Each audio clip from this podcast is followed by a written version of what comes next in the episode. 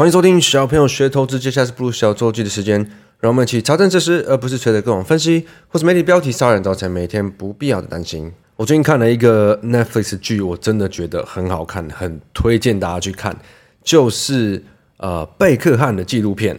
虽然我本身也不是呃足球迷，但我其实蛮喜欢看，就是各种运动类的电影啊，或者是纪录片，什么都好。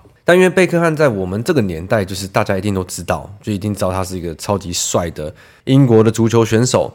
踢他踢得好不好，可能你也不一定很清楚。但如果是现在呃二十几岁年轻一辈的，可能就比较不知道贝克汉。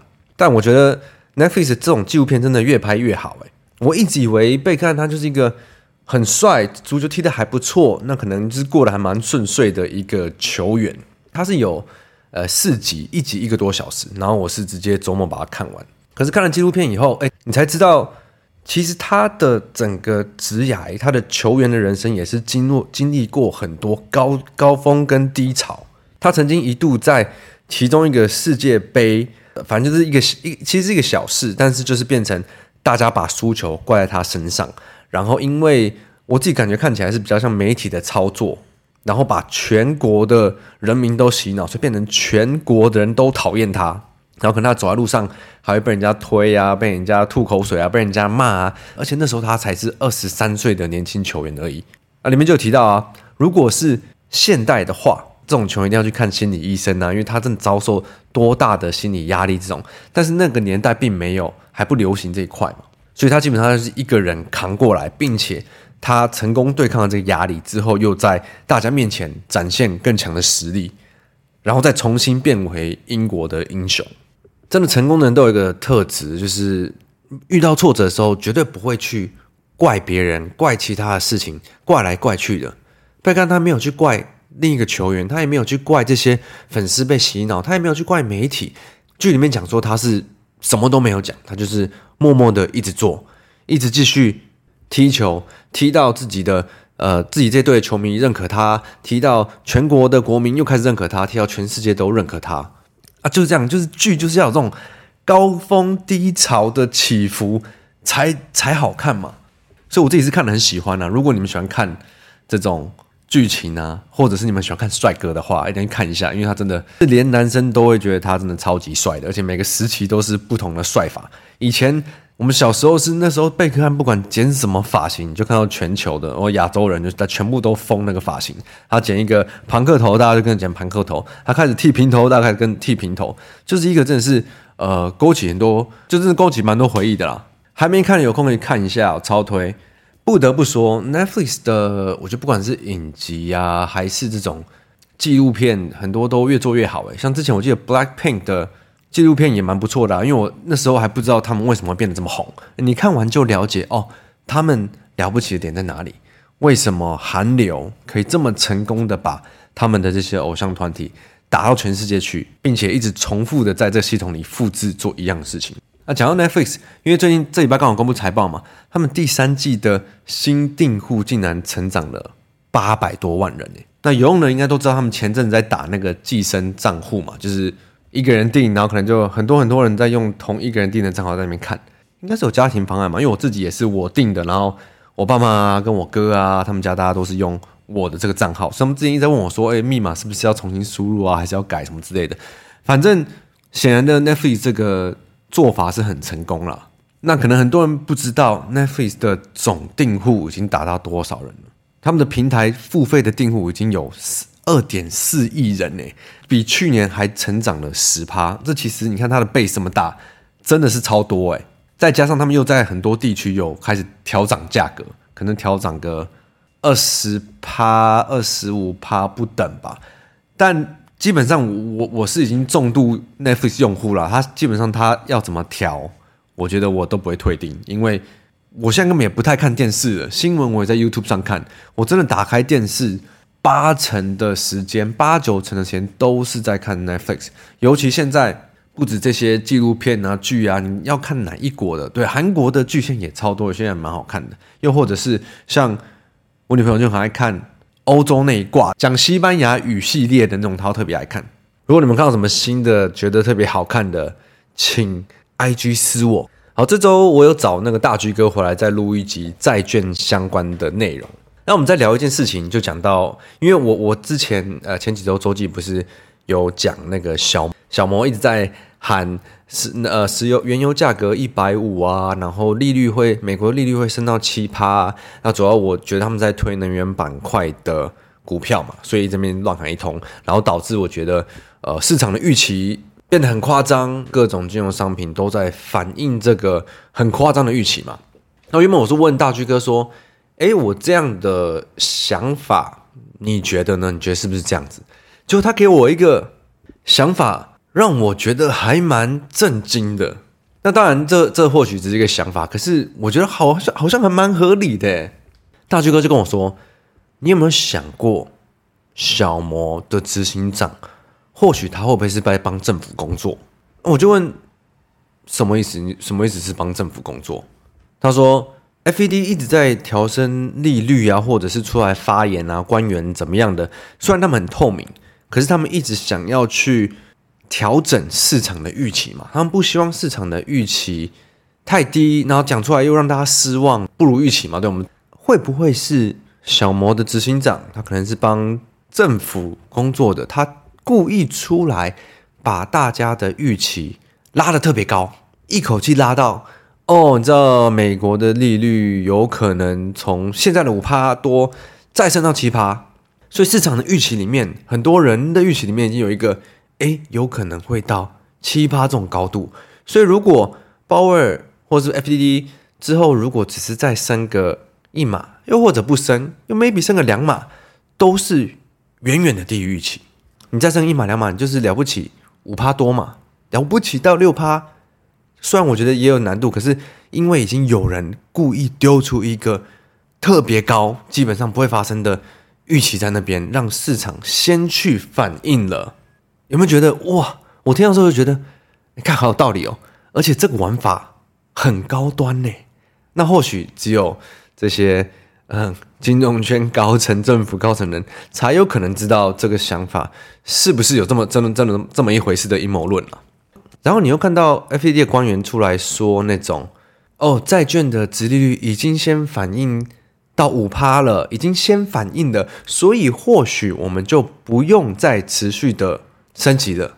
这种这种发言，你就觉得，哎，好像真的这么一回事哦。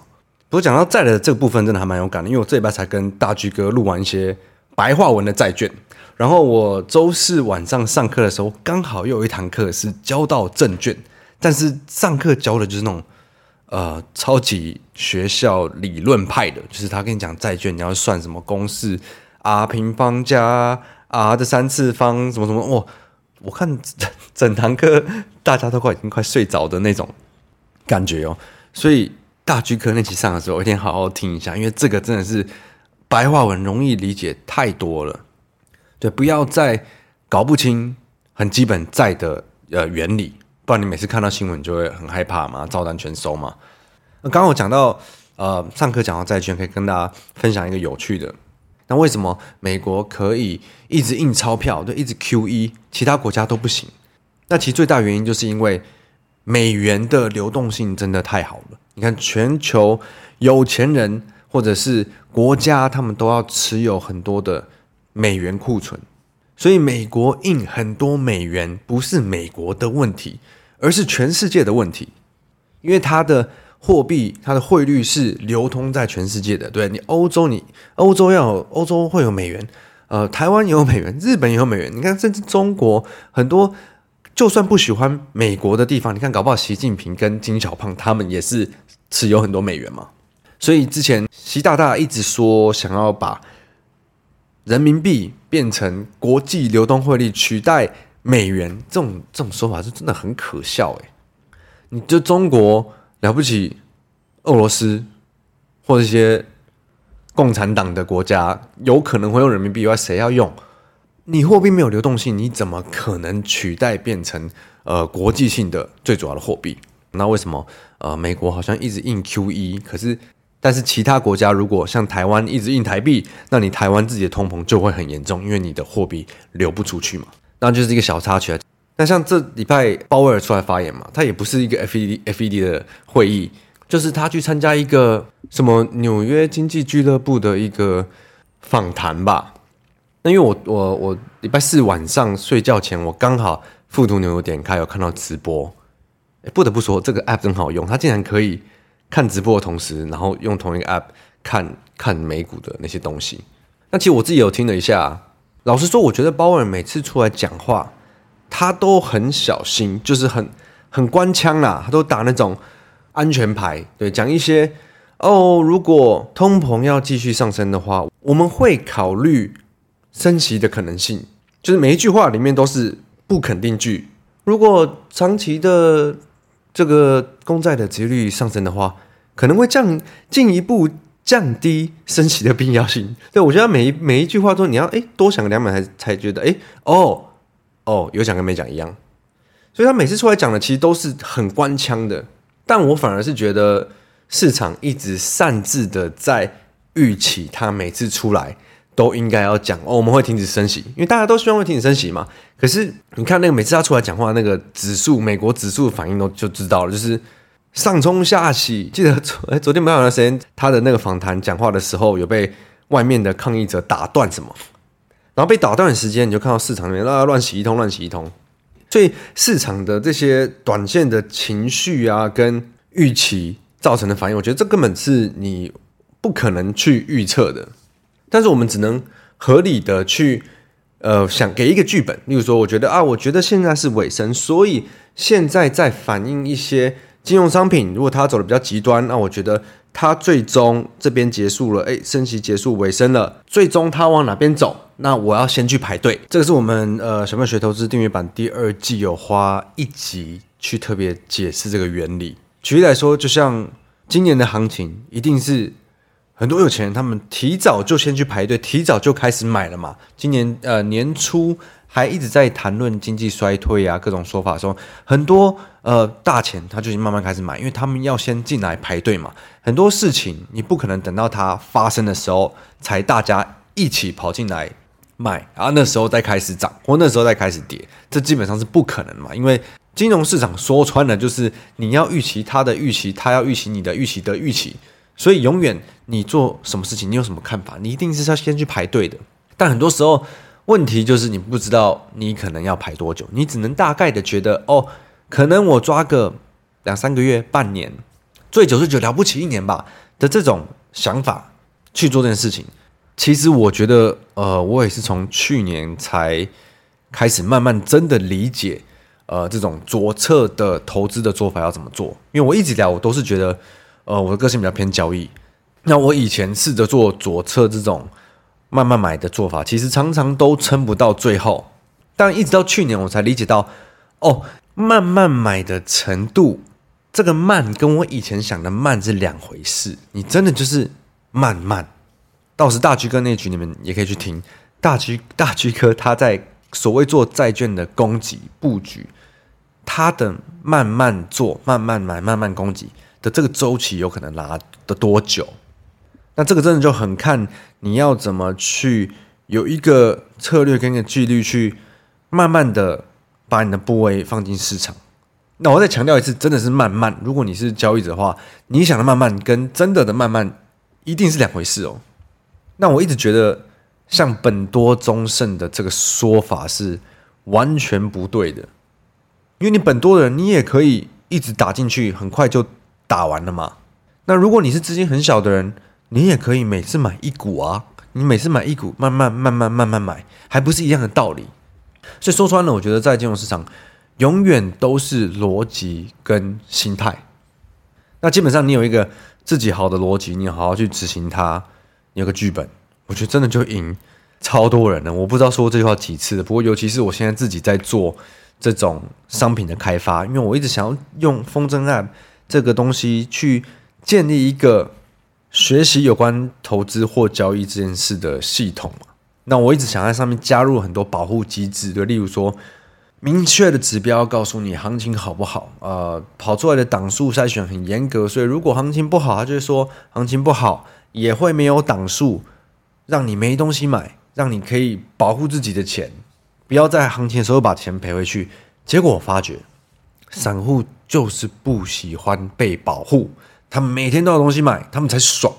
所以其实你看，设计这种商品就变成说啊，你要去为了呃大部分的人的需求去设计你的东西，还是你是要为了自己的理念跟你想做的事情去设计？那如果你做自己想做的，市场不买单的话，你的系统也拿不到资源。对，你看像 CMoney 现实的啊，如果你你你你的 App 卖的不够好，很多人退订，他们就不帮你更新啊。你只要更新一个简单的东西，他们都要拉很久的时间，他们都把资源给那些卖的好的。对，所以很很多时候真的很难去判定说，啊，那我是要多做一些功能给这些赌客，对，我应该多设计一些策略是给这些赌客的啊。那这种这种他们就会喜欢。但这就违背了我自己原本想做这件事的的一个理念嘛？因为我不知道我怎么突然跑讲去讲去 做 app 的这个这件事上面去了。好，没关系，不然那接下来我们来聊一下台股的部分好了。台股这周对，你看先是有 AI 禁令，然后 AI 反正就是一直跌个稀巴烂，一直到现在都没有任何的像样的反弹，基本上我这礼拜很很突然很惊讶，我发觉怎么好多 AI 股都跌到半年线了。完全就是有一个海运的既视感，对。虽然大家都说 AI 的甜蜜点到了吗？AI 可以买了吗？AI 还是明显接下来呃基本面最明确的嘛，最这个趋势是不会改变的。可是对我来说啦，我觉得你金牛一直在测，一直在测，那它就完全不是我筛选的范围，所以我根本不会去看这些东西。那 AI 禁令真的会进到他们，他们真的会不能出吗？这些我觉得啊，如果金牛来讲我都不太关注的话。我又不是纯研究基本面的人的话，我觉得这对我来讲就就知道就好。那反正我我不会特别在现在去关注这些 AI 族群嘛。那这里边还有台积电法说，台积电法说明明对大家都说优于市场的预期，可是为什么还是救不了台股呢？而且我呃这周刚好上课的时候有半导体产业相关同学聊哦，其实大家都觉得。台积电所谓说的好，就是以金融圈的说法，比他们原本在那边预期来预期去的还好。可是你要说他真的讲的很乐观吗？或许在发展很好的产业，对 AI 啊、COA 啊、三奈米啊这些讲的很好，没有错。可是你要说整个景气的方面，台积用词是明年会健康成长嘛？对，健康成长听起来这健康啊，不会。没有生病，死不了。可是你要说它很好，好像也没有那感觉。那有一些半导体产业同学也说到说啊，他们其实明年的状况单子部分其实也没有很明确啊。呃，你要往后看，顶多也是看到第一季，不像以前的那个呃，看的展望的周期可以拉比较远。那甚至是你看，像美光给出来的展望都说要到二零二五年才会比较好。那我自己的解读啦，我是觉得。这给我感觉跟第一季今年年初的时候有点像。今年年初的时候，大家说啊，第二季应该会变好，下半年会变好。对啊，第二季所以说下半年应该可能变好。哎，就有第三季了，我们现在哎第四季了，明年第一季会变好。哎，看怎么就是一直往后延呢、啊？今年就是只有 AI 嘛。啊，最近大家讲一些什么呃笔电啊、手机啊开始谷底起来有变好。老实说了，笔电、手机你脱离谷底的，我其实还是没什么兴趣耶。我我想要看的是。对，像 AI 这种有爆发性的东西，像今天很多这种业绩很好的这些公司嘛，那景气的部分一直回不来的话，你要去讲景气循环股，我觉得就很没有吸引力啊。我周记每周都要给一个自己的感觉嘛。我记得前两周是反应很极端，我觉得如果金牛相反，我就会觉得哎有机会。然后到上周我开始觉得哎弹回来了，问号我不确定嘛。但这周看下来，我的感觉是。呃，我觉得我我我接下来一两周可能都会在白天多找些事情做。我有点不太想继续在这个市场参与了，反正就是胜率很低嘛。那如果有哪一天有比较明显的金牛回来，我再开始看。有点不知道，应该说有点不知道接下来要期待什么吧。除非呃，FD 突然说他们不升息了。之类的，那反正那种时候我也会知道。那我是觉得，如果现在的大盘柜买整体市场的长相是长这样的话，那其实我觉得你不用跟他去赌。对，大家也知道，你看八月、呃十月，其实行情都很不好。那万一这个要持续到十一月，又或者是年底，你何必去跟这个行情耗呢？那反正呃，有什么不一样，哪天有不一样了的那种感觉，再回来叫我，好吗？那就祝大家周末愉快，去看被看，我们下周见，我是布鲁，拜拜。